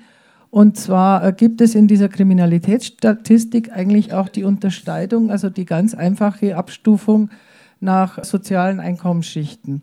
Und ist die denn abgeglichen mit dieser Unterscheidung zwischen ausländisch und nicht ausländisch und deutsch und nicht deutsch? Also, weil meiner Ansicht nach hat ja äh, Kriminalität viel mit Armut zu tun. Und das kommt da, bei Ihren Statistiken noch nicht so ganz raus. Da wäre ich vorsichtig mit so einer Aussage. Glauben Sie, dass je reicher die Leute sind, desto weniger Straftaten begehen sie? Desto weniger werden sie erwischt. Nee, aber ich glaube tatsächlich, diese, wenn man nur Zahlen, Deliktzahlen nimmt, also ist tatsächlich meine Auffassung, Ladendiebstähle werden äh, wohl überwiegend von Leuten begangen, die entweder kleptomanisch veranlagt, das ist aber ein ganz ein kleiner Prozentsatz, oder äh, die eben Irrtum. nicht genügend Geld haben, sich das eine oder andere zu leisten Irrtum. und sich hier den Lippenstift Irrtum. und hier den. Irrtum, Irrtum, Irrtum, Irrtum. Sie meinen also Ladendiebstähle. Das hat zunächst einmal mit dem Geld in dem einen oder anderen Fall was zu tun, aber Sie können äh, davon ausgehen, dass nicht der Ladendieb, der jetzt, sage ich mal, nicht kleptomanisch veranlagt ist, ein finanzielles Problem hat. Das stimmt nicht. Das stimmt nicht. Nee, natürlich nicht in dieser, in dieser Stringenz, nicht jeder. Da Aber das, also ich habe zwei Jahre meines Lebens, da war ich sehr jung, selber von Sozialhilfe gelebt und wenn man am Ende des Monats nicht mehr weiß, kann man sich noch Butter oder Brot kaufen, ja. dann neigt man doch sehr dazu, den Mineralwasserkasten unten irgendwann an der Kasse vorbeizuschieben. Also das sind aber nicht die Delikte, die sozusagen da ja? äh, groß auffallen. Da gibt es im Bereich gerade Ladendiebstahl ganz andere Delikte. Da geht es zum Beispiel um Kommunikationsmittel, Tablets, Kleidung. Das hat nichts damit zu tun, dass ich sozusagen jetzt kein Geld habe, sondern ich möchte halt jetzt dieses Gerät haben. Und Weil ich es nicht zahlen kann. Nehme ich so. Da wissen Sie, es ist, stellt sich für mich die Frage, was ja auch ein Phänomen ist, es kommt ein neues Gerät einer bestimmten Firma mit so einem komischen abgebissenen Apfel da auf dem Markt. Und dann liegen die Leute nachts auf dem Gehweg und warten, bis der Laden geöffnet wird. Und das Ding kostet 1100 Euro. Und der Erste, der mit dem Gerät rauskommt, wird gefeiert, als wenn er irgendein Tor geschossen hätte oder sonst irgendwas. Also da gibt es ganz unterschiedliche Dinge, was den Ladendiebstahl und, äh, angeht. Aber zu Ihrer Frage vielleicht zuerst, wir haben in der Kriminalstatistik keine Ausweitung oder keine Auswertung hinsichtlich welcher sozialen Schicht gehört der an. Das die, ist sehr diese, schade, weil dann frage ich mich, woher nehmen Sie die Sicherheit, dass Sie mir hier widersprechen? Ähm, die Thematik ist ja schon allein deshalb, weil zum Beispiel die Angaben zum Verdienst oder zum Wohlhabenden oder zum Eigentum kein Thema ist, das die Polizei erhebt. Wenn Sie heute bei der Polizei vernommen werden, dann müssen Sie zum Beispiel zum Einkommen keine Angaben machen. Und damit ist wer die Datenbasis völlig irrelevant und völlig ja. unsicher. Aber spätestens bei, vor der Verurteilung werden diese Daten sehr wohl erhoben, wenn es darum geht, Tagessätze festzulegen, wird im, im Gericht immer An nach Einkommen gefragt. Wenn Sie keine Angaben machen, dann wird der, wird der Tagessatz geschätzt. Mhm. Vielleicht okay. kann man diesen. Zweite, ja, zweite Frage. Zwei, aber vielleicht Frage und dann auch äh, keinen äh, zweiten Dialog okay. starten gleich. Äh, okay? Entschuldigung. Ähm ich finde aber tatsächlich, Sie mogeln sich ein bisschen raus. Vielleicht gibt es, muss ich anmerken. Ähm, mogeln mir raus. Sie sagen wahrscheinlich sehr zu Recht, das wird statistisch nicht erhoben. Vorhin haben Sie sich aber auch bei dem Racial Profiling immer so drauf bezogen, da haben wir so eine Lage. Ja? Mhm. ja. Und diese Lage ist ja wahrscheinlich einfach so ein bisschen Statistik und ganz viel die Einschätzung der Leute, die da alltäglich, der Polizisten, die alltäglich auf die Straße gehen.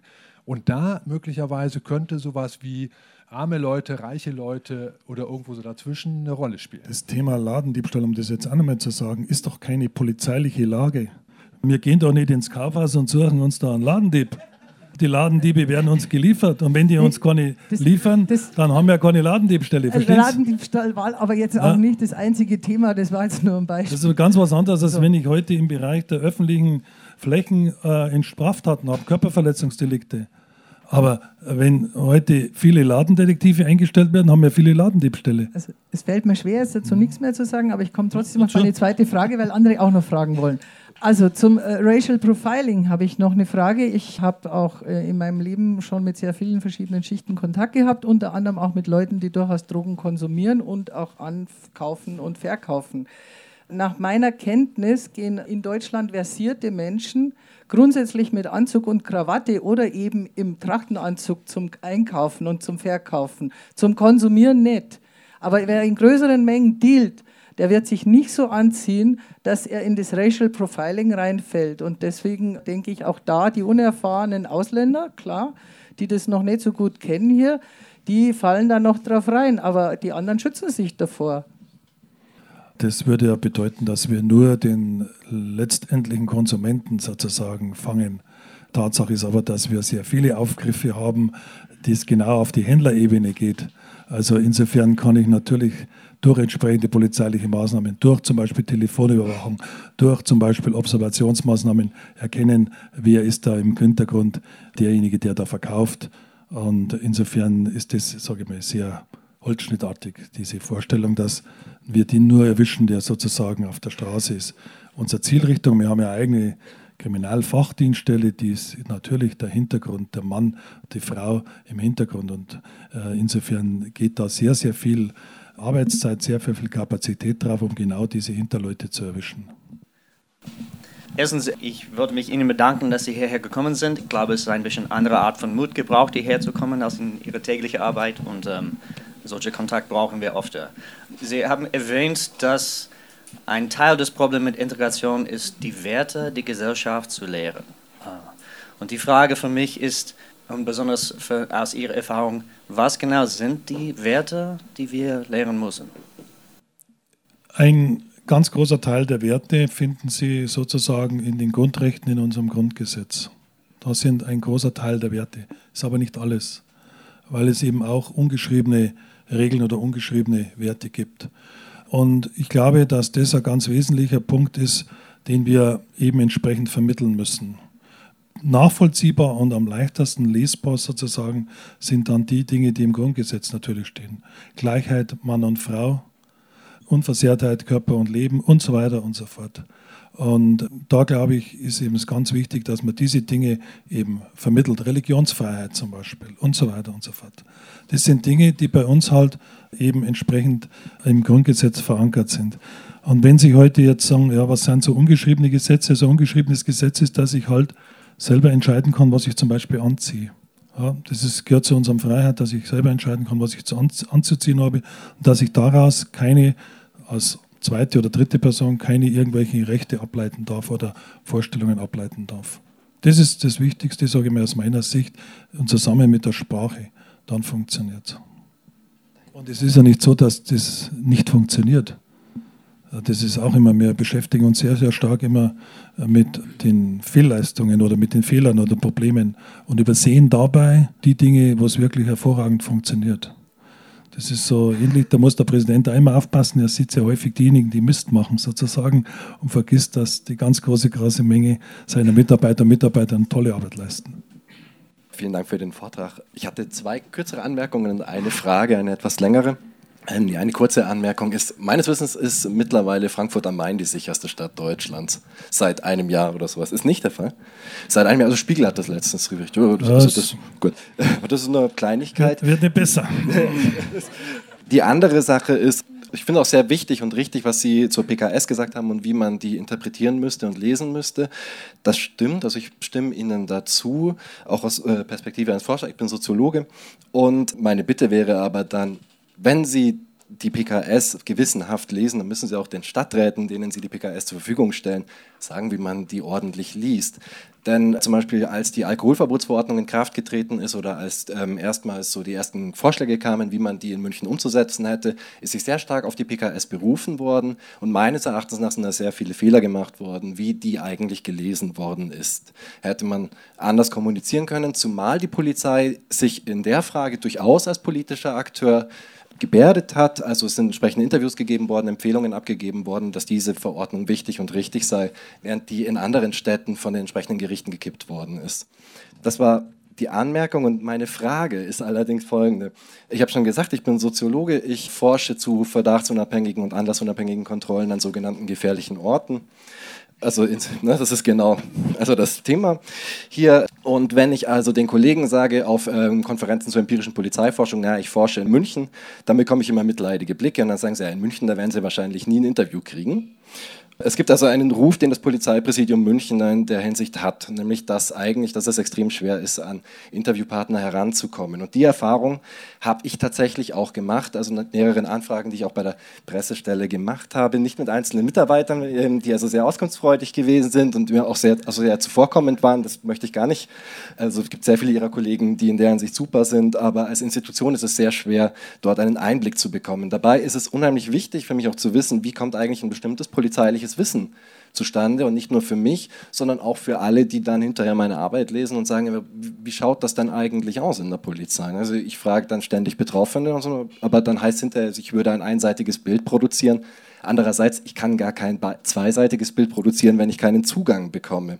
Ich möchte ein Beispiel nennen. Also es gibt von allen profilierteren Forschern im Bereich des Antiziganismus wird das Narrativ von der Battle Mafia eigentlich ein Mythos genannt. Ne? Sie sagen, es gibt keine organisierten Strukturen dahinter. Andererseits wird das immer wieder in Anschlag gebracht und für mich stellt sich dann die Frage, ne, wieso eigentlich, warum, auf welchen Erfahrungen fußt das, welche Erfahrungen haben die Beamten eigentlich vor Ort. Aber wie gesagt, der Feldzugang in München speziell ist sehr, sehr schwierig, während eine Kollegin von mir zum Beispiel in Neukölln, also die und ich würde sagen, ihre Kollegen in Neukölln haben durchaus sehr viel zu tun über mehrere Monate dort die Schutzpolizei begleiten konnte. Also das möchte ich einmal fragen, wieso ist es so schwierig, bei Ihnen an Interviews ranzukommen? An Interviews äh, soll es nicht, an Interviews soll es nicht scheitern, aber ob das dann sozusagen über mehrere Wochen eine Begleitung von Polizeieinsatzkräften sein muss, das sage ich jetzt auch etwas flapsig. Äh, in, in Berlin und in München gehen die Uhren halt anders. Ich meine, das ist halt so. Das, was Sie zuerst gesagt haben zum Thema Verordnung am Bahnhof Alkoholverbot. Das sind natürlich Straftaten, die wir registriert haben am Bereich Bahnhof zu bestimmten Zeiten, die wir dann eben auch der Stadt mitgeteilt haben. Und es ist natürlich auch Aufgabe der Polizei, des Polizeipräsidiums, des Präsidenten in Beratung mit der Stadt hier einzutreten, weil es ist ja nicht nur die Polizeisicherheitsbehörde, sondern die Stadt ist Sicherheitsbehörde. Und deshalb ist es wichtig, dass Stadt und Polizei da in einem sehr engen Austausch ist. Und das, glaube ich, ist zum Beispiel ein Erfolgsgeheimnis, warum es in München mit der Sicherheitslage so gut ausschaut. Weil die Verbindung zwischen Polizei und den Sicherheitsbehörden, übrigens auch das Jugendamt ist Sicherheitsbehörde, eben da sozusagen einen sehr engen und intensiven Austausch gibt. Und dann man gemeinsam eben festlegt, wie man mit einem Problem umgeht. Und diese Situation wird ja auf das Alkoholverbot reduziert. Begleitet ist ja dessen mit einer ganz anderen zusätzlichen Maßnahmen, zum Beispiel mit einer Veränderung des Reinigungszyklus, mit entsprechendem Einsatz jetzt auch vom kommunalen Außendienst, mit entsprechendem Einsatz der Polizei. Und wenn Sie sich heute die Zahlen anschauen, die wir im Bahnhofsviertel haben, können Sie feststellen, dass sich die Situation eben deutlich verbessert hat. Die Anwohner, die Geschäftsleute eben sehr deutlich sagen, es ist deutlich besser geworden, als es früher der Fall war.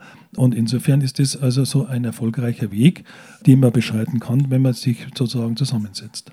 Aber dass wir jede Forschungseinrichtung oder jede Forschungsvorhaben unterstützen, da wird es schwierig. Dafür muss ich ganz ehrlich sagen, ist unser Budget nicht vorhanden, Personalressourcen nicht vorhanden, weil da gibt es eine relativ klare Linie, die wir hier da fahren. Sobald es sozusagen interne Maßnahmen sind, unterstützen wir das natürlich klar. Aber für externe Forschungsarbeiten muss da sehr vorsichtig, ob nicht vorsichtig, sondern muss im Vorfeld entsprechend klares Konzept vorgelegt werden. Das muss auch dann entsprechend abgesegnet werden und so weiter. Und dann kann man das machen.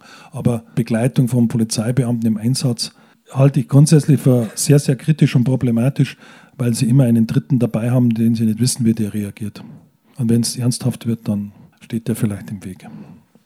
Sie haben vorhin gesagt, in München ist ja alles super. Sie gehen nicht unverhältnismäßig in die Flüchtlingsunterkünfte, Sie passen da immer auf, Sie beachten die Menschenwürde. Wenn das jetzt in München so viel besser ist und wir wissen, dass es, sagen wir mal, ich habe keine konkreten Beispiele, ich bin da nicht gut genug informiert, aber sagen wir mal, wir vergleichen es mit Rosenheim oder was war das für eine Flüchtlingsunterkunft, wo mit 200 Leuten reingegangen wurde.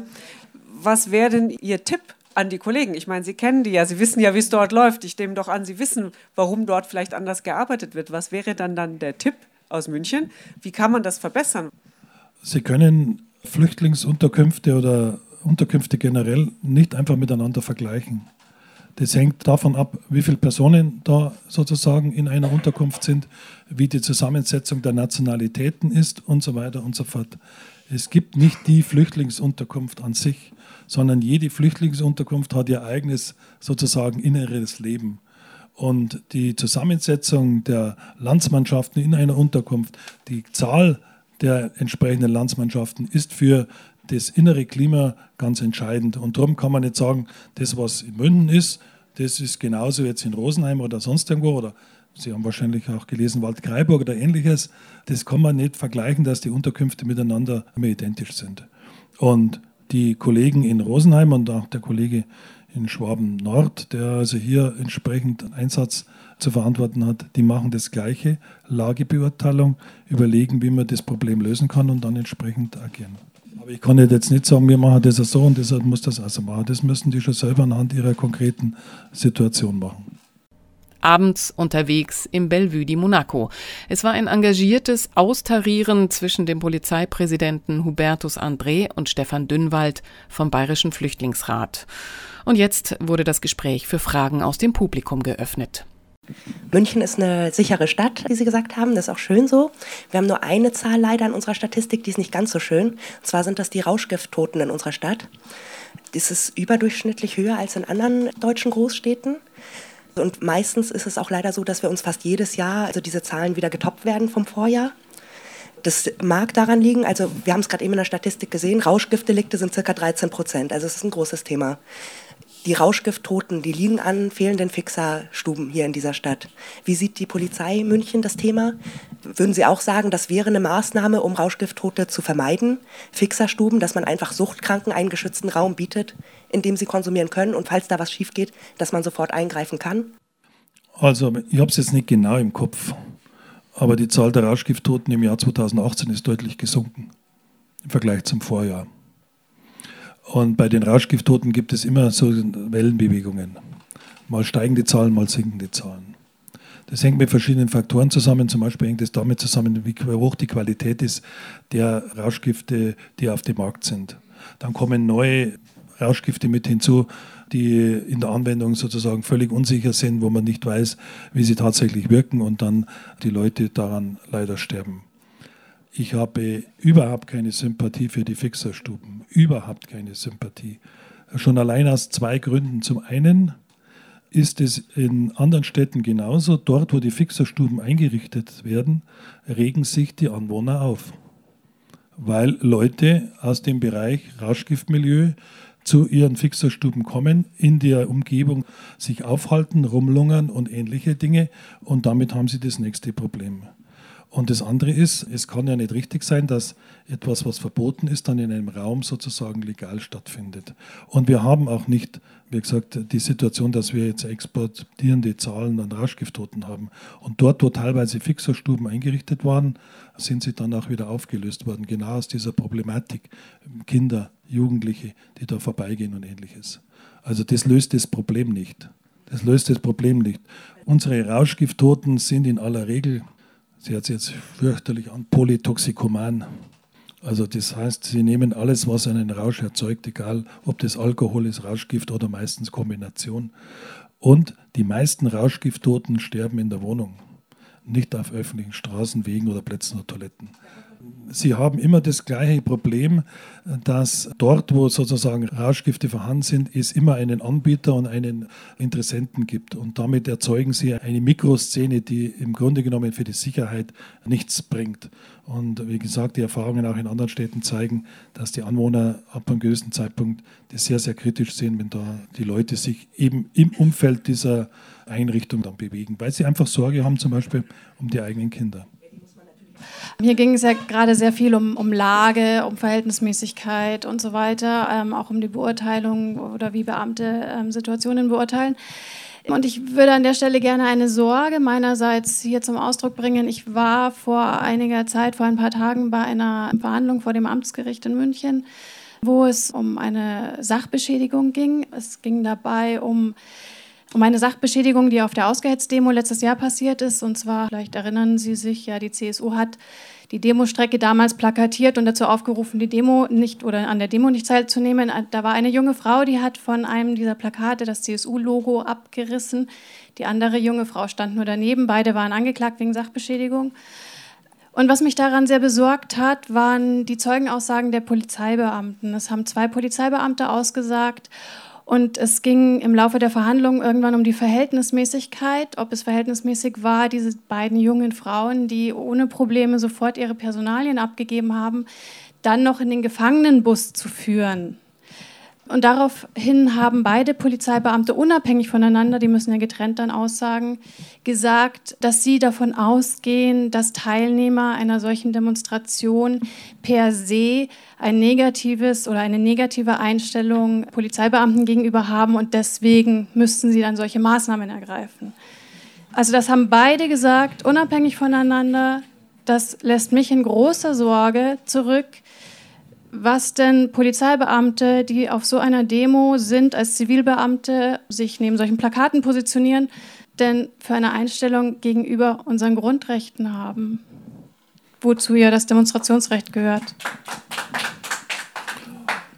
Absolut.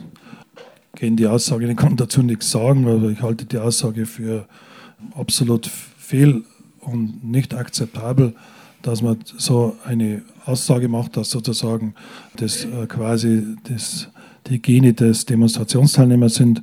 Es gibt ja auch, wenn Sie heute schauen, selbst bei der Polizei, Demonstration gegen das Polizeiaufgabengesetz, 30.000 oder 35.000 Menschen keine einzige Anzeige, die die Polizei gefertigt hat. Wir haben beim G7-Gipfel in München eine Demonstration gehabt mit 35.000 oder 40.000 Teilnehmer keine einzige Anzeige aus diesem Demonstrationsbereich.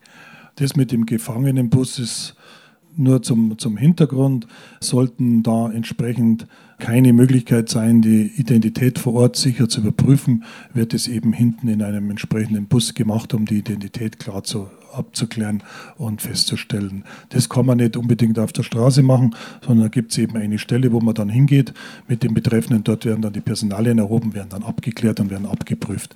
Weil wenn ich es anders mache und ich habe keinen Ausweis dabei, dann kann ich auch sagen, ich weiß Hans Meyer, bin aus äh, Buxtehude oder so. Also das muss man dann eben entsprechend abklären. Warum es dann auch zur Gerichtsverhandlung kommt, das ist Sache der Justiz. Wir legen und wir müssen, und das ist, glaube ich, auch mal ganz entscheidend, wenn eine Straftat passiert, müssen wir entsprechend Anzeige vorlegen. Wir müssen anzeigen. Das ist das Legalitätsprinzip. Das ist gesetzlich verankert und wenn das ein Kollege oder eine Kollegin nicht macht, begeht sie selbst eine Straftat. Also wenn der Sachverhalt eine Straftat darstellt, muss der Kollege die Anzeige schreiben abends unterwegs im Bellevue di Monaco. Dieser 17. Oktober war überschrieben mit dem Titel Alles Verbrecher? Hören Sie jetzt noch den letzten Teil des Publikumsgesprächs. Hier wäre noch eine Frage ganz in der Ecke. Ja, die passt, glaube ich, gerade ganz gut zum Thema Security. Also ich bin vorwiegend in Kurzzeitaufnahme- und Erstaufnahmeeinrichtungen jetzt jahrelang tätig gewesen und ich habe die Erfahrung gemacht, dass die Flüchtlinge in der Regel eigentlich eher der Polizei vertrauen und auch eigentlich froh sind, dass es die Polizei gibt hier, muss man schon sagen. Aber dass die sehr viel Ängste haben von der Security und in der Einrichtung, was da stattfindet.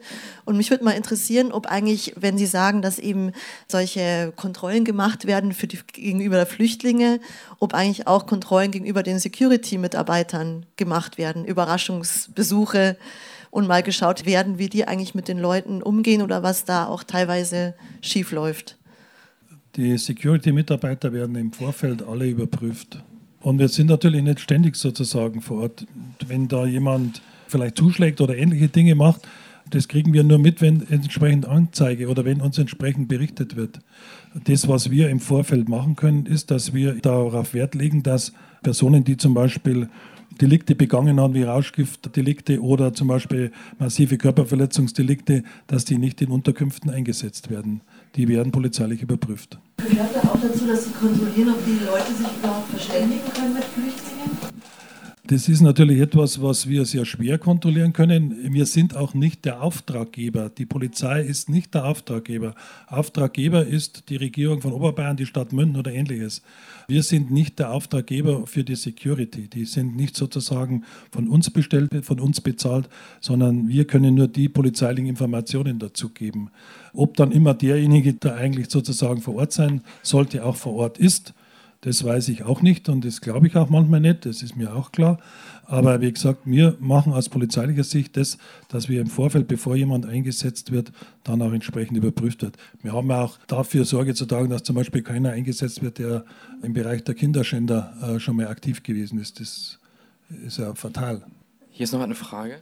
Ich wollte noch mal auf das Thema Abschiebungen eingehen, weil Sie ja das vorhin gesagt haben, dass Abschiebungen notwendig sind, um den Rechtsstaat durchzusetzen.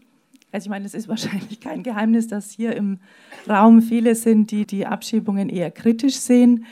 Darüber will ich jetzt gar keine Diskussion anfangen, ist, obwohl es natürlich schon so ist, dass auch die Asylurteile, sozusagen diese Gerichtsurteile, dass das ja auch nicht immer so ganz gleich zugeht und dass es bestimmte Zeiten des politischen Drucks gibt, wo dann einfach mal Anerkennungen runtergehen und so weiter. Aber darum geht es mir jetzt gar nicht. Mir geht es jetzt darum, dass Sie das ja vorhin auch nochmal gesagt haben, dass es da Menschen gibt, die, und das muss man sich ja einfach mal vorstellen, die sich da einkoten, die sich einnässen, da auf dem Weg zum Flughafen.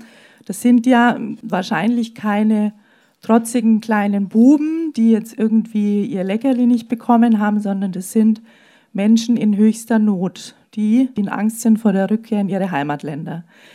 Wir wissen auch zum Beispiel jetzt beim Thema Afghanistan, dass das einen guten Grund hat. Es ist gerade eine Studie rausgekommen von der Friederike Stahlmann, dass die auch wirklich gefährdet sind, wenn sie dann zurückkehren nach Afghanistan, gerade auch als Rückkehrer.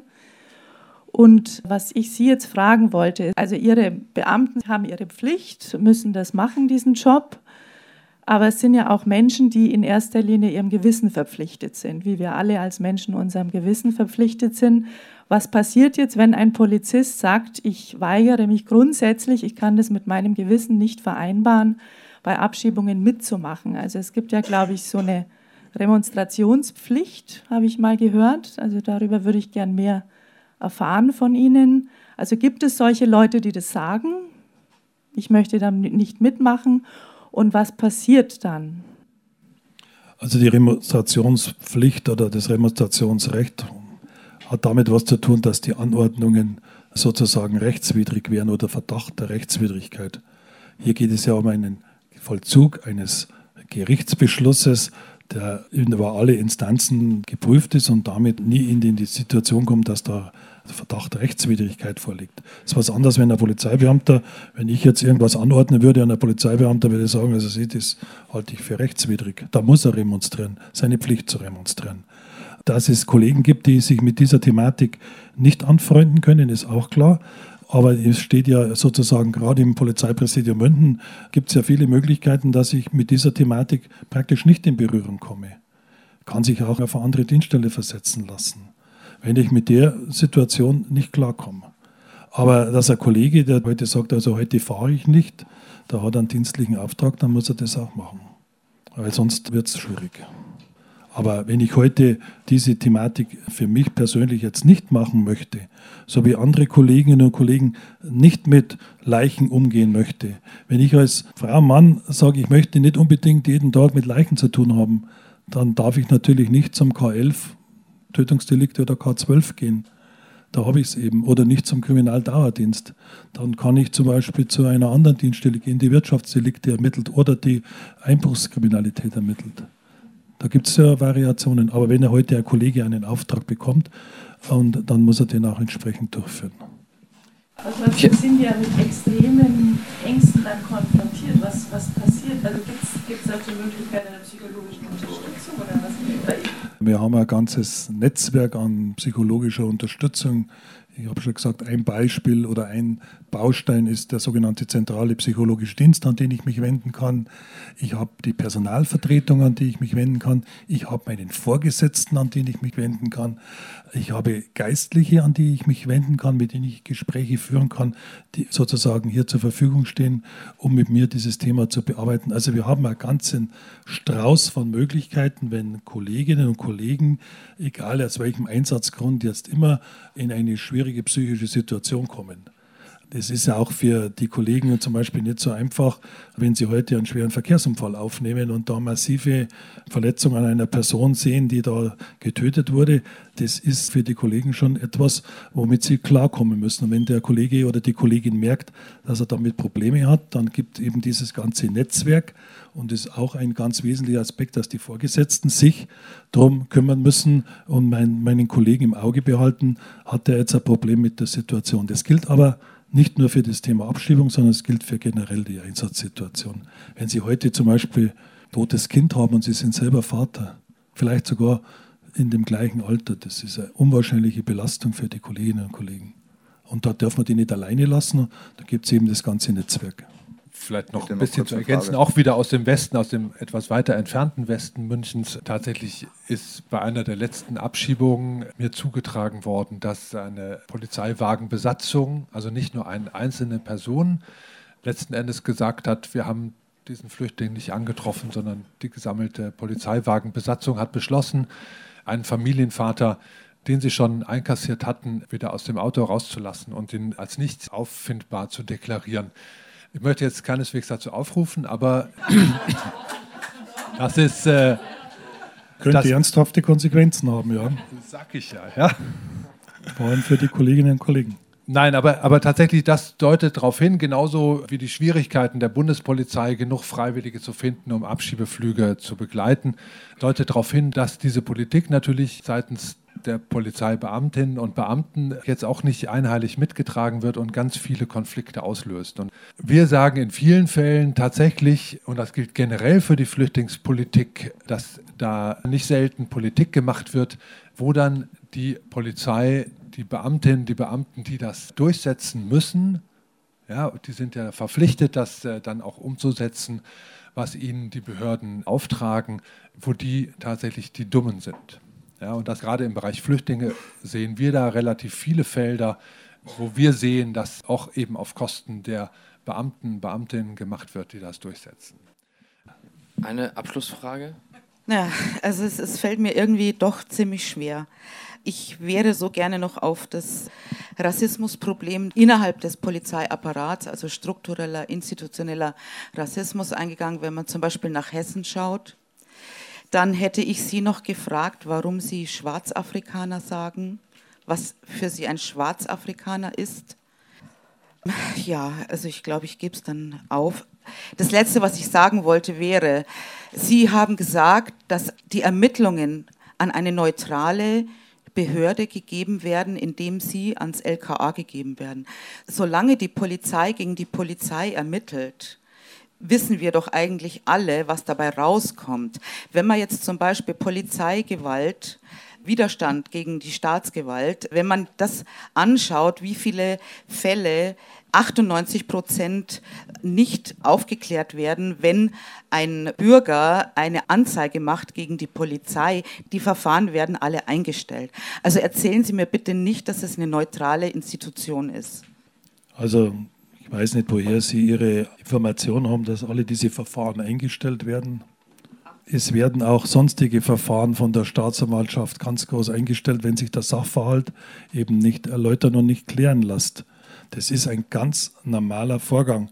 Und dann stellt sich schon die Frage, was heißt denn eigentlich eingestellt? Ist es eingestellt worden, weil die Unschuld erwiesen ist und eines muss man mal sagen, die Anwendung von Gewalt, von unmittelbaren Zwang durch einen Polizeibeamten ist ihm von dem Gesetzgeber ja an die Hand gegeben worden. Wir haben das Gewaltmonopol. Und deshalb ist es auch ganz normal, dass es dann zum Beispiel Überprüfungen kommt, wenn jemand sagt, ich bin hier von der Polizei mit übermäßiger Gewalt behandelt worden. Dann wird das überprüft. Aber daraus zu schließen, zu sagen, es wird alles unter den Teppich gekehrt oder man hat überhaupt keine Chance und so weiter. Weil Einstellungen, wie gesagt, es gibt ganz verschiedene Einstellungen. Wer erwiesene Unschuld, Es wird kein Strafantrag gestellt, muss das Verfahren eingestellt werden. Es wird das Verfahren eingestellt gegen Zahlung einer Geldbuße. Also ich bitte wirklich, dass man da nicht irgendwelche Pauschalsachen in den Raum stellt und sagt, ja, das ist alles so und es ist keine neutrale Dienststelle. Natürlich ist es eine neutrale Dienststelle. Und wenn Sie heute gegen jemanden ermitteln wollen, dann müssen Sie jemanden haben, der polizeiliche Befugnisse hat. Weil sonst gibt es in unserem Rechtsstaat keine systematische oder sonstige Autorität, wenn man nicht polizeiliche Befugnisse hat. Staatsanwaltschaft. Und die Staatsanwaltschaft ist die Herrin des Verfahrens. Und die Staatsanwaltschaft prüft, ob da ordentlich ermittelt worden ist. Und es gibt ja auch dann entsprechende gerichtliche Überprüfungen. Also ich bitte da wirklich äh, sehr, sehr genau hinzuschauen und nicht irgendeine Zahl in den Raum zu stellen, ohne dass man den Begriff sozusagen hinterfragt hat, was ist eigentlich hinter der Einstellung verborgen. Gut, dann würde ich mich sehr bedanken bei allen, bei Ihnen, Herr Polizeipräsident André, ganz besonders. Es war erwartbar, dass es nicht eine kontrastarme Veranstaltung wird. Nochmal, also wollte ich zuerst schon sagen, weil Sie gesagt haben, ja, Polizeibeamte beurteilen das anders. Ja, natürlich gibt es innerhalb der Kollegenschaft Diskussionen, es gibt andere Ansichten. Wir sind doch alle Menschen, die denken können. Und da kann ich als Mensch, als denkender Mensch, auch wenn ich Polizeibeamter bin, eine Situation so beurteilen und ein anderer Polizeibeamter beurteilt es anders. Das gilt auch für politische Haltungen, für politische Meinungen. Es wählen doch nicht alle die gleiche Partei, bloß weil sie Polizeibeamte sind. Also insofern ist es ja gerade unsere große Chance, dass alle denken können. Da setzen wir mal schwer drauf, dass das auch bei der Polizei so ist. Ich danke Ihnen sehr. Ich möchte zum Abschluss auch noch ganz versöhnlich tatsächlich sagen, also bei allen Sachen, die vielleicht einfach noch im Raum stehen, ich fand es aber gerade die Münchner Polizei sehr angenehm, in den ganzen Aktivitäten, die dazu beigetragen haben, irgendwelche Stimmungen gegen Flüchtlinge und so weiter runterzukochen, gerade durch Statistiken, durch Fakten, irgendwelchen Unterstellungen, was Flüchtlinge alles Schlimmes tun würden und so weiter, dem etwas entgegenzusetzen. Und da fand ich die eigentlich unaufgeregte Haltung der Münchner Polizei wirklich gut und ich finde auch, das verdient ein Lob und das soll auch gerne so weitergehen. Ich danke Ihnen sehr. Ich danke Ihnen allen. Ja.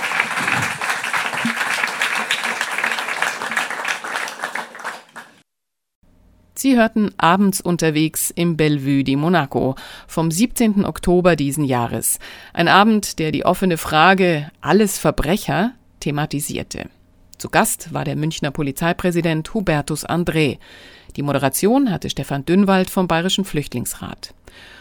Unsere nächste Sendung aus dem Bellevue di Monaco hören Sie wieder am 10. Dezember um 19 Uhr hier bei Radio München.